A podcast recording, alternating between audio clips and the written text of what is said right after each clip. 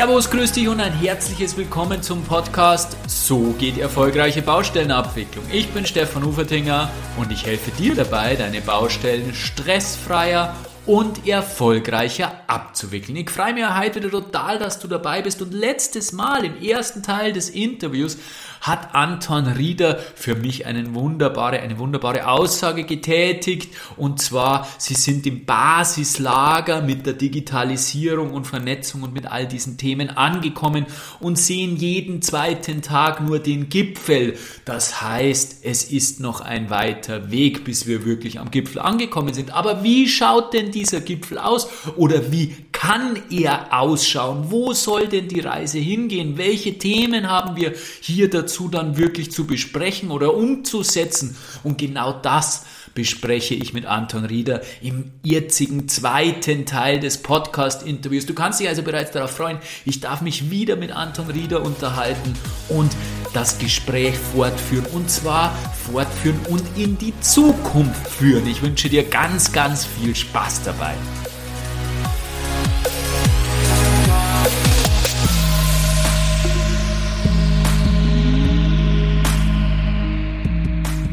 Im ersten Teil des Interviews haben wir uns darüber unterhalten, ja, wie die Firma Riederbau den Weg zur Digitalisierung eingeschlagen hat und was denn schon alles da ist. Und wir haben auch gehört, dass wir bislang oder dass die Firma Riederbau bislang erst am Basislager ist und nur jeden zweiten Tag den Gipfel sieht, also immer noch einen weiten Weg zum Gipfel hat, wie es der Anton so schön gesagt hat.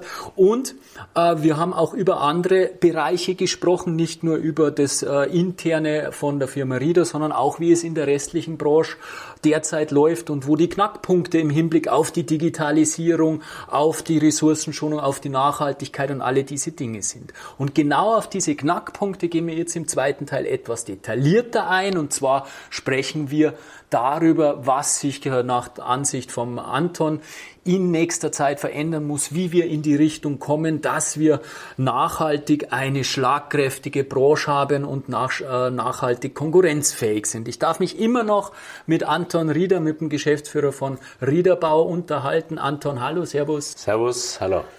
Anton Rieder, nochmal kurz für die, die den ersten Teil nicht gehört haben, ist Geschäftsführer von Riederbau GmbH und Co. KG und ähm, hat 1999 den elterlichen Betrieb übernommen und hat dann da ziemlich umgerührt, weil es war damals ein klassischer Baumeisterbetrieb.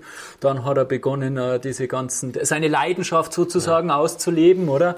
Und hat jetzt mittlerweile 200 Mitarbeiter auf drei Standbeinen, ist äh, Landesinnungsmeister, Bau- und Vizepräsident Wirtschaftskammer, also ein sehr umtriebiger und vor allem eben auch ein Mensch, der sich dem Thema Digitalisierung und ähm, Nachhaltigkeit und vorausschauendem Denken verschrieben hat. Und genau da steigen wir jetzt in den zweiten Teil ein. Du hast uns ja im ersten Teil deine Geschichte geschildert oder die, die, die Geschichte des Unternehmens geschildert und den derzeitigen Status quo. Und jetzt interessiert mich natürlich einleitend zu diesem zweiten Teil, wo es um die Zukunft geht, natürlich zunächst einmal, wo denn deine Vision für dein Unternehmen ist, wo wollt ihr denn stehen in 15, 15, 20 Jahren? Vielleicht äh, magst du uns das kurz umreißen? Ja, ähm, gerne. Wie gesagt, das äh, Digitale und die digitale Strategie ist äh, für uns ein ganz wesentlicher Baustein. Ähm, und äh, wir verfolgen natürlich ganz stark die Idee, ähm, gesamthafte Produkte unseren Kunden zur Verfügung zu stellen, ob das das Einfamilienhaus, die Wohnanlage oder der Gewerbeindustriebau ist, nach unserem Motto, wir machen Bauen smarter. Wir wollen es einfach für die Kunden einfacher machen und wir wollen ihnen ein Produkt bieten, ähm, dass sie am Ende das bekommen, was sie wollen. Und dazu verwenden wir natürlich eine Reihe von digitalen Tools, um das entsprechend zu unterstützen. Und da haben wir noch einiges vor in unserem äh, digitalen Umfeld. Äh, zum Beispiel sind wir gerade dran, das ERP-System weiter auszubauen im ganzen Bereich des äh, Controllings. Ähm, Stundencontrolling ist für uns schon etwas, was wir seit Jahren hochautomatisiert können. Jetzt sind wir gerade intensiv dran, einen Kosten-Soll-Ist-Vergleich auf Artikelebene ähm, umzusetzen oder eine Vorschaurechnung zu machen, damit wir relativ zum Start der Baustelle Baustelle wissen, wo wird es dann wohl am Ende hingehen. Ähm, auch die ganzen Eingangsrechnungen haben wir momentan digitalisiert. Das heißt, die, die Eingangsrechnungen kommen digital ins Haus oder werden gescannt äh, und das System liest automatisch die Artikel der Eingangsrechnung aus äh, und verbucht die auch Artikel genau. Äh, ein sehr komplexes Projekt, da sind wir bereits drei Jahre dran, da sind wir auch wieder mal die Ersten. Mhm. Ähm, klingt so einfach, ist aber sehr, sehr komplex, ja, aber bietet uns dann eben die Möglichkeit, auch entsprechend im Controlling dort ähm, ähm, gewisse Dinge besser zu sehen. Im Bereich des Billing Information Modeling ist ein Riesenthema natürlich die automatisierte oder teilautomatisierte Kalkulation. Wir haben das in den ersten Schritt 2016 bereits umgesetzt, wollen das aber deutlich jetzt verbessern verbessern, um zu einem höheren Automatisierungsgrad und einem höheren Integrationsgrad mit unserem ERP-System kommen. Das Gebäudemodell muss dringend auf die Baustelle. Das steht jetzt momentan am Bauzaun und schaut da rein. Wir müssen mit dem Gebäudemodell auf der Baustelle mehr tun, mehr machen. Die Polierer müssen es intensiver nutzen, die Vermessungsgeräte müssen damit umgehen können und wir müssen unsere Produktion damit besser steuern können. Dort liegt noch einiges vor uns, um vor allem auch die Produktion mit dem BIM-Modell verbessern zu können. Unser Kapazitäts- und Projektmanagementsystem bauen wir sukzessive und schrittweise aus, um noch besser, noch früher zu wissen, wann es gewisse Kapazitätsengpässe gibt oder Auslastungslücken gibt und wie wir die auch besser entsprechend äh, füllen können. Vielleicht kommen wir da irgendwann so weit, dass wir auch unsere Nachunternehmer mit einbinden mhm. äh, und dort auch zu vernetzten Lieferketten kommen, wie in anderen Industrien der Automobilindustrie. Ich würde das gar nicht ausschließen, dass wir auch äh, solche Sachen äh, entsprechend äh, dann äh, machen. Ähm, Augmented Reality ist ein Riesenthema, mit dem wir uns jetzt auseinandersetzen. Wir haben dort äh, die HoloLens im Einsatz ähm, und versuchen die für die Baustelle, äh, auch für die Darstellung äh, von Echtgrößen innerhalb eines Gebäudes oder für das Facility Management äh, entsprechend vorzubereiten und aufzubereiten, um auch mit dieser Methode äh, zu arbeiten. Das ist zukünftig, glaube ich, ein Riesenthema, Augmented Reality. Ähm, und unser äh, Bauoffice-System entwickeln wir sukzessive weiter. Wir sind gerade dabei, eben unsere Prozesse zu optimieren und entsprechend ablaufen zu lassen. Ähm, die Idee, die wir damit verfolgen, wir wollen unseren Bauleitern eine Bobbahn bauen. Wir wollen sie nicht mehr im freien Gelände mit den Ski hinunterfahren lassen. Sie bekommen von uns eine Bobbahn. Das sind also vordefinierte Prozesse. In der Bobbahn kann er selber fahren, ja, ob schnell oder langsam, ob vorsichtig oder nicht. Aber er kriegt einmal einen gewissen Rahmen, in dem er sich bewegt äh, und gewisse Prozessabläufe, die dann wiederum in einen sogenannten kontinuierlichen Verbesserungsprozess im Team oder im Geschäftsbereich sukzessive verbessert werden. Also wir haben noch einiges vor unsere Systeme müssen wir noch deutlich verbessern und äh, haben einiges zu tun, damit sie äh, dort uns auch einen Mehrwert bieten. Ah, da bin ich jetzt aber sehr beruhigt, Anton. Ich habe gerade gesagt, ihr werdet die nächsten Jahre nicht fahrt. Schaut nicht so aus. Schaut nicht so aus. Das ist einmal gut, was mich vor allem jetzt äh, an deinen Ausführungen extrem fasziniert hat, ist dieser erste Punkt diese Möglichkeit, ein äh, Baustellenergebnis quasi vorauszusagen, relativ zeitnah, wenn ich mir anschaue, es gibt nach wie vor noch mittelständische Unternehmen, die nicht einmal eine Abgrenzung oder eine Monatsmeldung machen, dann, dann ist, sind es ja Welten, die da dazwischen klaffen. Also das sind natürlich Visionen, die sind ähm, ja sehr, sehr, sehr schön und, und, und glaube ich, bringen dann auch in Verbindung mit dem Ressourcenmanagementsystem eine deutliche Verbesserung. Man muss vielleicht auch äh, ganz offen dazu sagen, warum das äh, im Mittelstand noch nicht so stark verbreitet ist. Äh, wir haben dort vielleicht schon auch einen Mangel an guten Baukaufleuten oder überhaupt an Mitarbeitern, die sowohl von Technik als auch vom Kaufmännischen was verstehen. Und das ist einmal die zwingende Voraussetzung, um eine saubere Kostenrechnung, ein sauberes Controlling aufzubauen. Und da haben wir gerade eine große Lücke auch in unseren Ausbildungsstätten, leider Gottes. Solche Leute gibt es halt ganz, ganz wenige. Und ich muss auch von beiden Welten was verstehen, von denen könnten wir deutlich mehr brauchen, äh, damit wir hier auch Fortschritte machen. Absolut, über den Fachkräftemangel sprechen wir dann später noch und gerade weil du das Thema Polier angesprochen hast, der, der digitale Zwilling muss mehr auf die Baustelle, da sprechen wir dann ja auch von äh, einem Zwilling sozusagen äh, beim Polier einer Zwillingsfähigkeit, der braucht dann auch nicht nur seine technischen Fähigkeiten, genau. die er normal als Polier hat, sondern der braucht dann auch IT-Fähigkeiten. Also der muss sich Absolut. da in dieser Beziehung Richtig, auch ja. weiterentwickeln und da braucht man sicher auch Leute, die man nicht so leicht finden wird, aber das stellen wir noch ja. kurz hinten an. Was bei uns in der Branche ein weiteres, ähm, äh, ein weiterer Begriff ist, der, der sehr stark äh, geprägt ist derzeit oder sehr, sehr präsent ist, eben genau aus diesem Grund Nachhaltigkeit, Klimaschutz oder Klimawandel und Umweltschutz und alle diese Themen, ist das Thema Kreislaufwirtschaft. Wir müssen schauen, dass wir wieder in die Wiedernutzung von den ganzen Materialien, von den ganzen Rohstoffen und Ressourcen, die wir im Bauprozess verbra verbraucht haben, dass wir die eben wieder nutzen können. Wie schaut's aus? Wo siehst du hier Potenzial? Was ist bereits alles möglich, wo sind die Grenzen im Hinblick auf die Kreislaufwirtschaft und ja, ich denke da zum Beispiel an solche Dinge, wo, wo kriegen wir auch massive Probleme dahingehend, wenn ich äh, an wärmegedämmte Fassaden denke. Ich habe mir da mal mit einem Spätzle geredet und dann sagt ja, wie macht ihr denn das später einmal, wenn die sind ja fest verklebt, wie funktioniert denn? Und dann habe ich ehrlich gesagt auch keine Antwort nicht gewusst, weil man nicht vorstellen kann, dass wir von diesem Kunststoff den Zirkel da dann immer oberlösen und dann haben wir aber lauter Sondermüll da, oder? Also solche Gedanken mhm. schwirren mir da im Kopf und da mhm. möchte ich gerne deine Meinung dazu hören. Mhm. Gut, ich möchte es ähm, auf zwei Ebenen dem Thema begegnen. Einmal auf, den, äh, auf der Ebene des Gebäudes und einmal auf der Ebene des äh, Baumaterials oder des verbauten Materials. Ähm, natürlich die größte Nachhaltigkeit wäre gegeben, wenn wir die Gebäude sehr lange nützen. 100 Jahre, 200 Jahre, 300 Jahre, das äh, war ja früher der Fall. Das wäre noch am nachhaltigsten. Und da gibt es ja jetzt auch viele Ideen zu sagen, den Gebäudebestand nutzen wir besser, den wir haben. Ähm, und da muss man sich das aber ganz genau anschauen, ob die Substanz des Gebäudebestandes wirklich so gut ist, dass sie auch erhaltenswert ist. Wir haben gerade in Tirol ähm, viele Fälle, wo wir auf sehr großen Grundstücken sehr kleine Gebäude haben, wo auch das Grundstück nicht gut ausgenutzt ist. Und da muss man dann sehr oft sagen, es ist besser, das zurückzubauen und neu zu bauen, als es ähm, zwangsweise zu erhalten. Deshalb sage ich, auf Ebene der Gebäude, glaube ich, äh, muss man sich das wirklich von Fall zu Fall sehr gut anschauen. Was kann man von dem, was jetzt vor 50, 60, 70, 80 Jahren gebaut worden ist, wirklich noch erhalten und was ist gescheiter, wenn man zurückbaut ähm, und dann eben neu errichtet. Wenn wir jetzt auf die Materialebene hinuntergehen, dann haben wir relativ eine hohe Wiederverwertungsquote am Bau, wenn man unterstellt, dass wir das Material downcyclen. Das heißt, wir haben vielleicht einen verbauten Beton, wir brechen ihn und verwenden ihn wieder als Schüttung. Da haben wir relativ eine hohe Quote, das wird auch stark unterschätzt. Ja, da können wir also sehr viel wiederverwenden und das tun wir heute auch schon.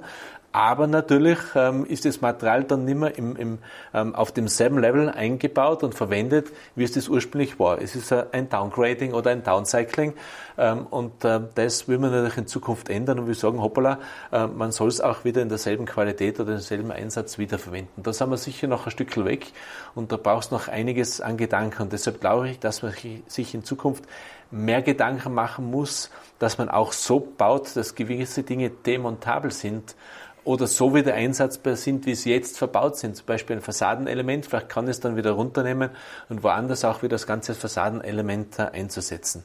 Da muss ich allerdings sagen, das klingt leichter, als es dann tatsächlich ist.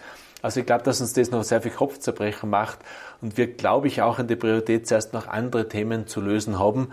Ähm, aber natürlich äh, ist es zukunftsträchtig und das äh, wird uns irgendwo auch ähm, fordern. Aber eins ist klar, wir werden in Zukunft wissen, was ist verbaut in dem Projekt, ja, wie können wir es demontieren, wo können wir es wiederverwenden, was hat es äh, Verhaltedauer, ja, was, was ist die Dauerhaftigkeit, die Lebensdauer dieses Projektes und das wird ohne digitales Gebäudemodell nicht funktionieren. Also BIM wird, äh, BIM wird dort äh, ähm, die einzige Chance sein, das irgendwie in den Griff zu bekommen und zu dokumentieren. Verstehe ich zu 100 Prozent und das ist ja genau das, was du gemeint hast. Du hast äh, im Planungsprozess mit BIM eine, äh, im Hinblick auf, die, auf den ganzen Kreislauf, auf, die, auf den ganzen Lebenszyklus hast du eben die, genau diese Möglichkeiten, dort zu simulieren und zu überlegen, was, wie, und zu spielen mit diesen ganzen Themen. Und da muss dann das auch passieren, dass ich mir überlege, was mache ich mit den ja. verbauten Materialien, wenn äh, das Bauwerk ja. seine Lebensdauer erreicht hat was auch sehr stark in diese Richtung geht und äh, ein weiteres Schlagwort ist, was äh, in, der, in der Baubranche derzeit äh, stark umeinander geistert, ist das Thema Lean Construction. Dort geht es ja genau um das Thema Ressourcen zu verschwenden, ah, nicht Ressourcen zu verschwenden, sondern Ressourcenverschwendung zu vermeiden. Ganz eng mit dem Thema Kreislaufwirtschaft und Nachhaltigkeit verknüpft. Du hast da vorher schon mal den, den Begriff der Kontinu des kontinuierlichen Verbesserungsprozesses angesprochen im äh, Zusammenhang mit deinen eigenen Prozessen. Das ist ja unter dem Original Lean-Prinzip als unter dem Begriff Kaizen bekannt. Und äh, genau dieser ständige Verbesserungsprozess, der erfolgt in kleinen Schritten. Ich liebe diesen äh, Prozess, muss ich ganz ehrlich sagen, weil ich meine ganze persönliche Entwicklung nach diesem Prozess ausgelegt habe. Anders geht sowieso nicht. Und so wie sich das anhört, lebt ihr als Riederbau äh, bewusst oder unbewusst, das äh, interessiert mich jetzt auch von dir, dieses Lean-Prinzip ja schon relativ stark. Wo siehst du da Potenziale? Wie wird sich auch die, der, die Anwendung des, des Lean Construction Prinzips äh, entwickeln aus deiner Sicht? Und welche Elemente aus diesem Lean Prinzip äh, wendest du bei dir selbst im Unternehmen an? Beziehungsweise wie stark bist du mit dem Thema verwurzelt, sage ich mal? Mhm. Äh, wir waren im Jahr 2017 auf Studienreise in Skandinavien. Wir haben uns äh, dort angeschaut, wie die Skandinavier eben in diesem Lean-Prinzip arbeiten und wir waren total euphorisiert, als wir zurückgekommen sind. Dann haben wir gesagt, okay, so müssen wir es machen. Das ist super. Auf diesen Baustellen da droben in Norwegen geht's easy cheesy zu. Ja, und bei uns ist alles nur Stress und Theater. Ähm, was machen die da gescheiter? Das hätten wir auch gerne und haben dann begonnen, unsere Leute auszubilden und auch verschiedene Methoden im Haus einzuführen. Vielfach eine bekannte Last Planner Methode, die wir dort entsprechend einsetzen. Ich gebe zu, dass wir mittlerweile da vielleicht nicht mehr ganz so intensiv dran sind, als wir es ursprünglich gemacht haben, weil wir erkannt haben, der spezielle S-Planner ist, äh, glaube ich, eine deutlich verbesserte Kommunikationsmethode. Mir fehlen dort aber einige Komponenten, die ich als Baubetriebler ähm, an ein, an ein äh, Lean-Management-System oder überhaupt an ein Prozessmanagement-System ähm, ähm, als Anforderung habe. Ja. Mir mhm. fehlen da ein paar wesentliche Komponenten, die Anbindung einer Kalkulation, einer Arbeitsvorbereitung, äh, einer Controlling. Mir fehlen da ein paar Komponenten, die ich ähm, dort gerne sehen würde. Wir befassen uns momentan jetzt eher ähm, in zwei Bereichen mit dem Lean-Thema. Einmal ähm, im Bereich ähm, der, der, Optimierung zum Beispiel mit unseren digitalen Gebäudemodellen.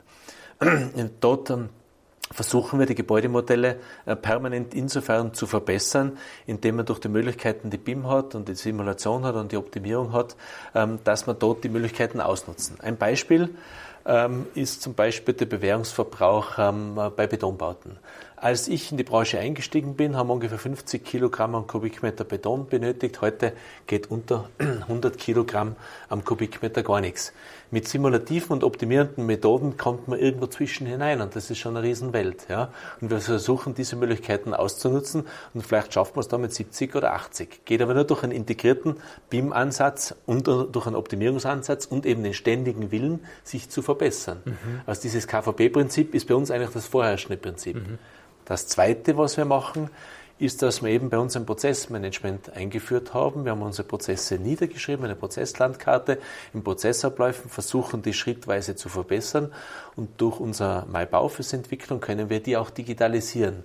Und diese Digitalisierung ist eben nicht ein starres Instrument, sondern es bietet äh, die Möglichkeiten innerhalb einer gewissen Bandbreite, der berühmten Bobbahn, wie ich es gesagt habe, sich zu bewegen, aber auch in jedem Prozessschritt zu sagen, und das würde ich das nächste Mal besser machen, ja, und das würde ich verbessern, um ständig die Prozesse anzupassen. Also unser Lean-Prinzip ist in erster Linie ein KVP-Prinzip. Mhm. Die kontinuierliche Verbesserung, das ist für uns das Entscheidende, an dem wir arbeiten, ähm, und das natürlich äh, mit verschiedensten und vielen Methoden.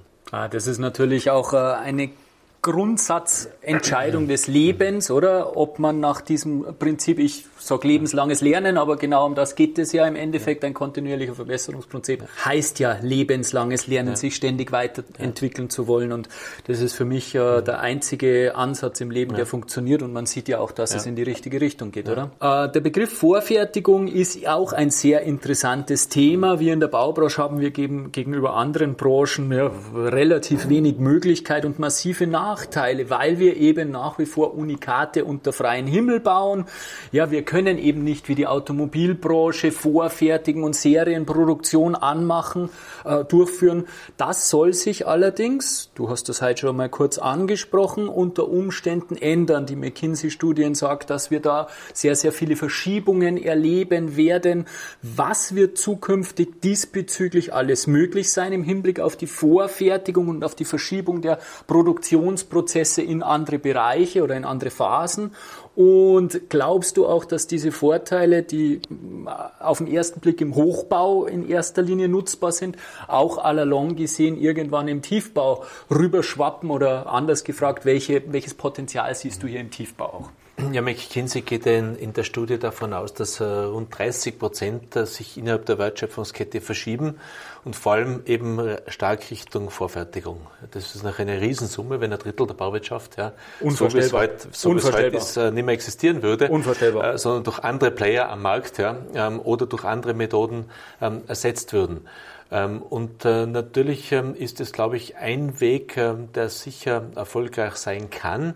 Aber ich glaube, man muss das umfassender denken als rein aus der Produktionssicht heraus.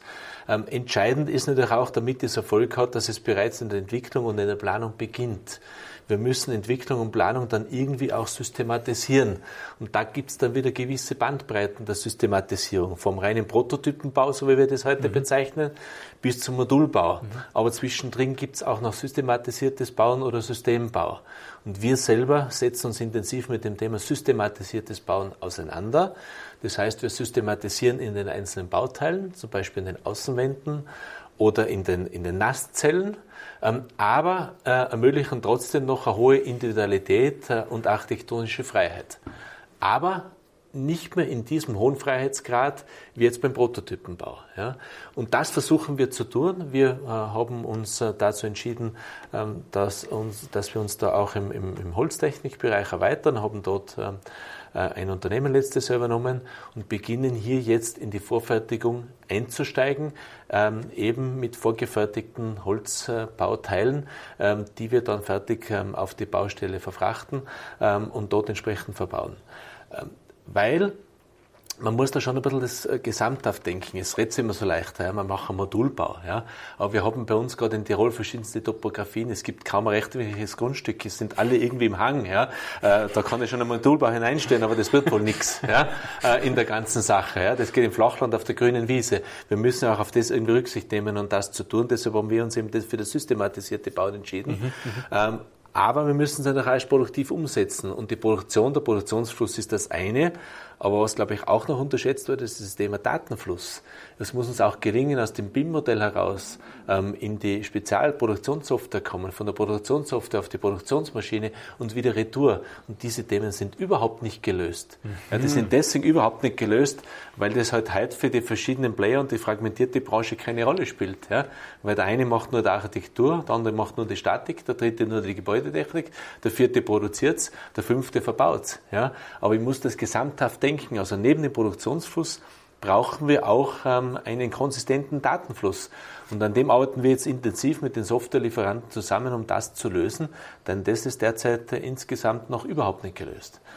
Ähm, wo sehe ich da noch weitere Möglichkeiten äh, neben ähm, solchen Ansätzen, eben der Vorproduktion von zum Beispiel Wandelementen äh, in, in einem Holztechnikbetrieb, äh, kann auch das Thema Betondruck für uns ein Thema werden. Vielleicht nicht für das ganze Haus, sondern gerade für gewisse Bauteile.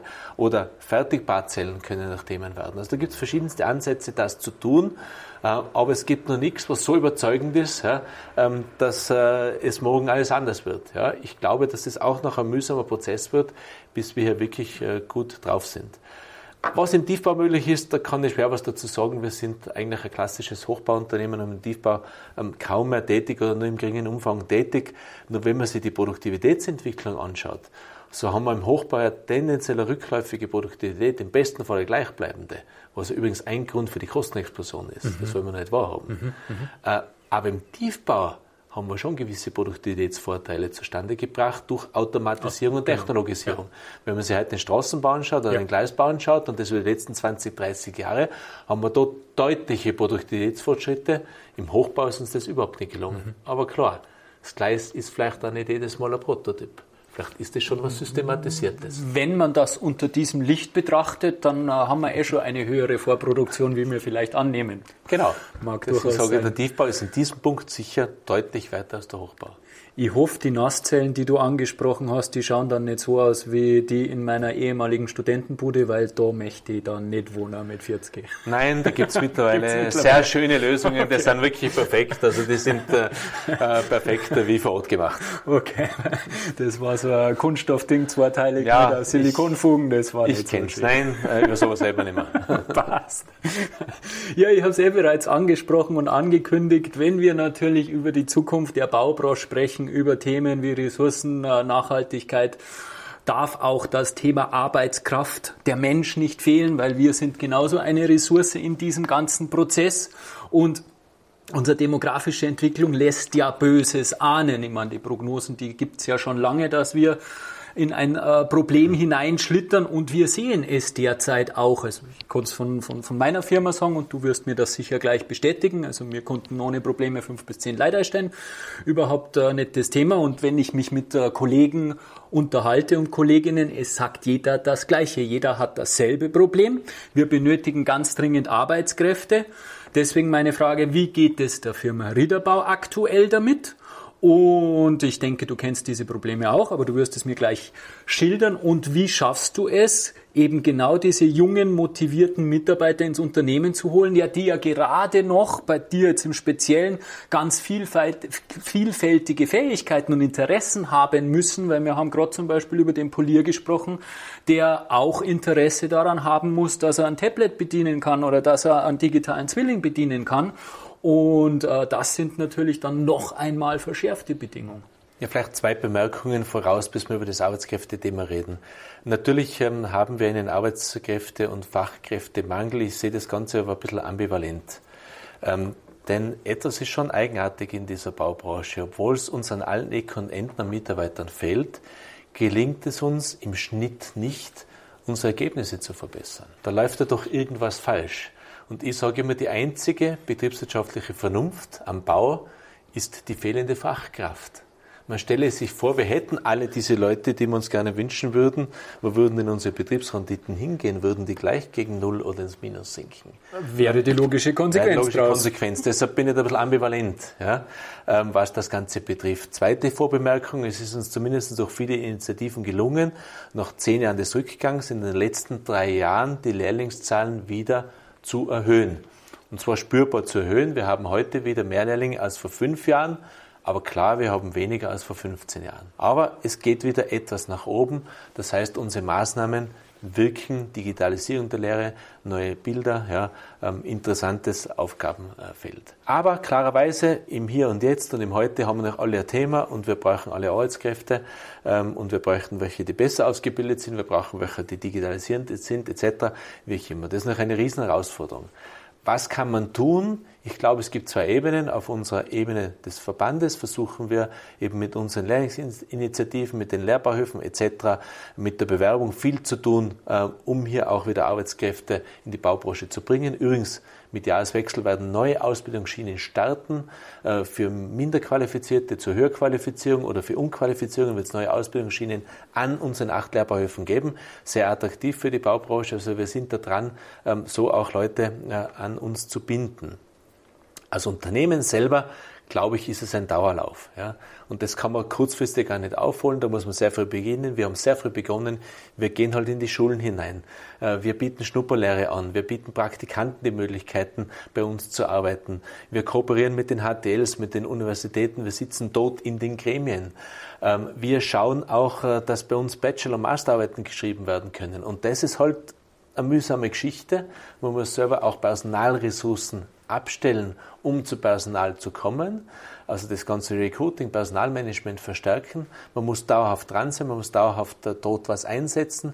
Man muss im Social Media gut aufgestellt sein, man muss mit den Leuten gut umgehen.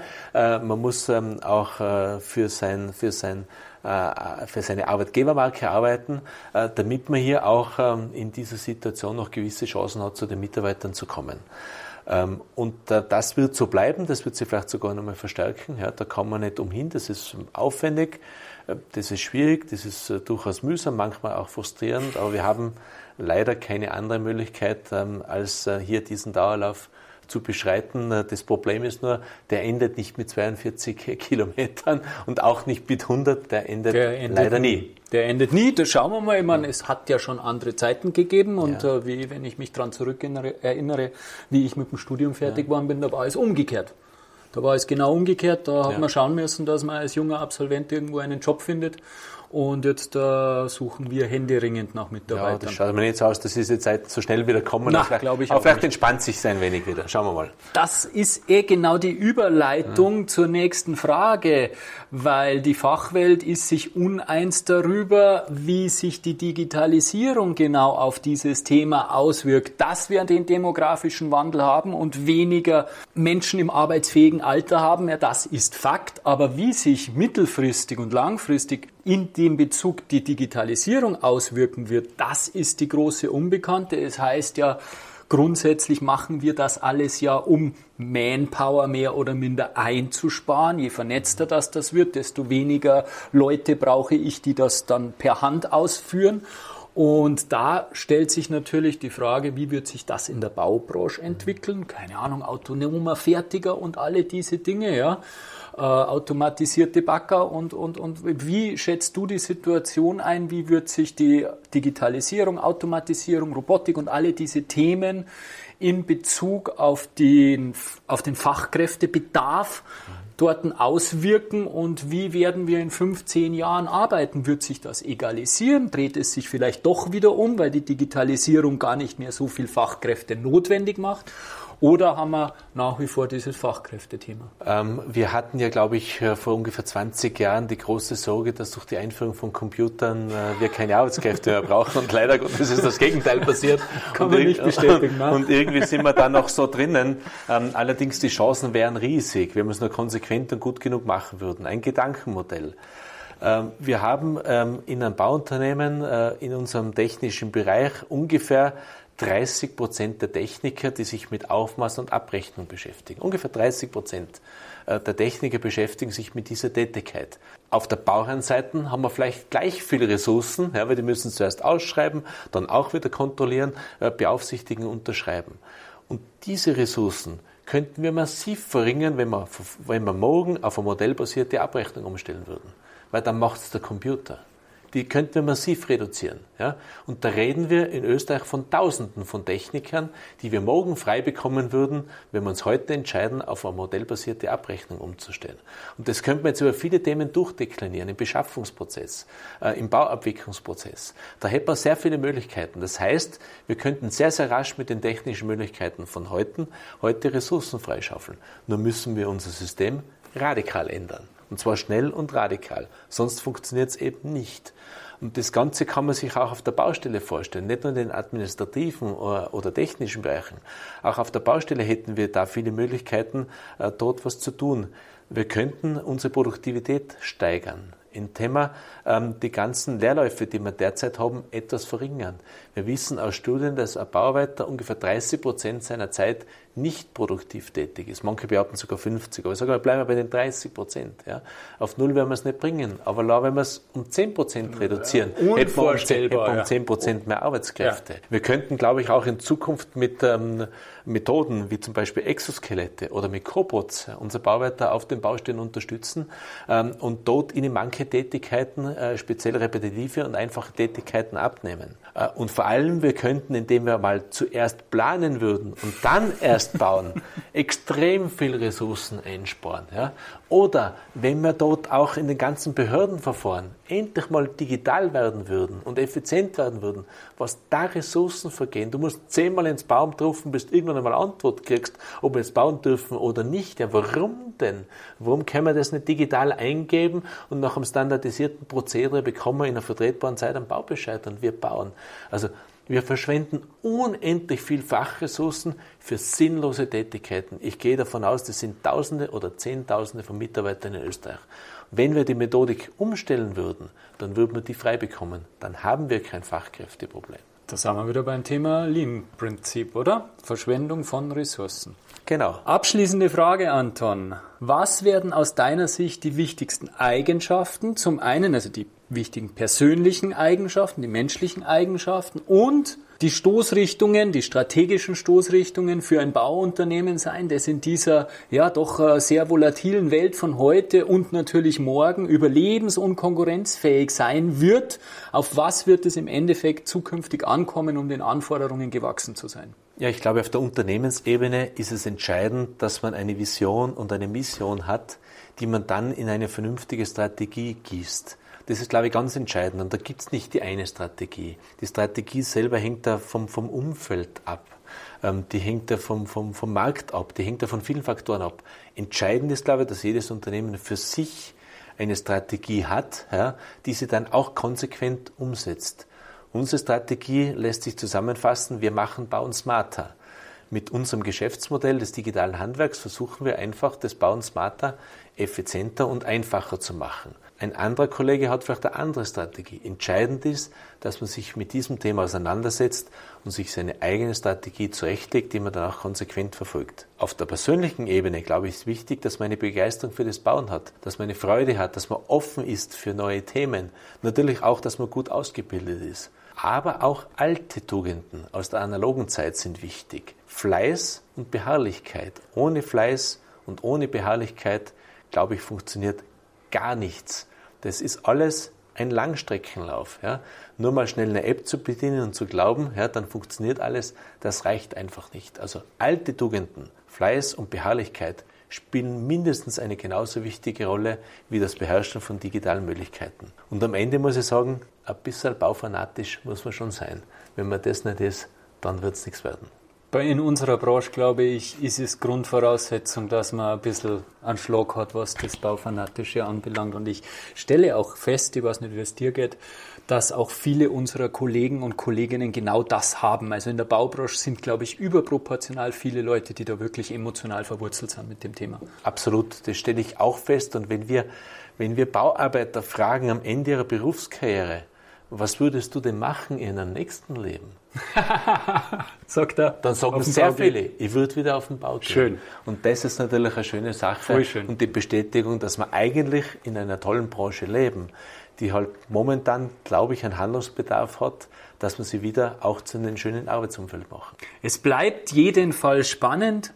Wir haben als Baubranche sicherlich einige Aufgaben vor der Brust. Ich glaube, das ist deutlich vor allem in diesem zweiten Teil heute herausgekommen, weil die Veränderungen, die wir tagtäglich äh, global erleben, natürlich vor unserer Baubranche nicht Halt machen. Themen wie Kreislaufwirtschaft, Vorfertigung, Robotik und vieles mehr werden uns in den nächsten Jahren sehr stark beschäftigen. Dabei müssen wir aber auch aufpassen, dass unsere Arbeitsbedingungen nach wie vor passen, dass wir die jungen Talente, die wir, die begeisternden, begeisterten ähm, jungen Talente, von denen wir gerade gesprochen haben, dass die auch in der Baubranche arbeiten wollen. Und dazu ist eine Bereitschaft für Veränderung notwendig. Und natürlich war es jetzt diesbezüglich sehr aufschlussreich, genau mit jemandem zu sprechen, der mit Veränderung anscheinend nicht so die Riesenprobleme hat, der sehr innovativ ist, am Zahn der Zeit ist und einen Stern für die zukünftigen Probleme hat. Lieber Anton, vielen, vielen herzlichen Dank. Es war für mich wahnsinnig spannend, deine Ansichten zu diesen Themen zu hören. Vielen Dank, dass du dir die Zeit genommen hast. Ja, vielen Dank. Äh, war ein sehr interessantes äh, Gespräch.